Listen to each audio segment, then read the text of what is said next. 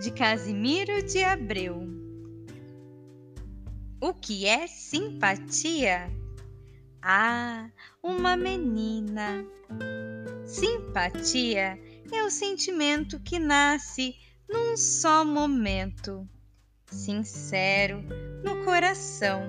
São dois olhares acesos, bem juntos, unidos, presos numa mágica atração. Simpatia são dois galhos banhados de bons orvalhos nas mangueiras do jardim. Bem longe, às vezes nascidos, mas que se juntam crescidos e que se abraçam por fim. São duas almas bem gêmeas que riem no mesmo riso, que choram nos mesmos ais. São vozes de dois amantes, duas liras semelhantes ou dois poemas iguais.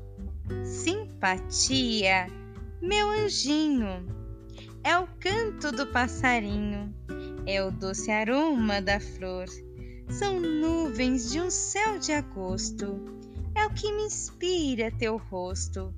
Simpatia é quase amor.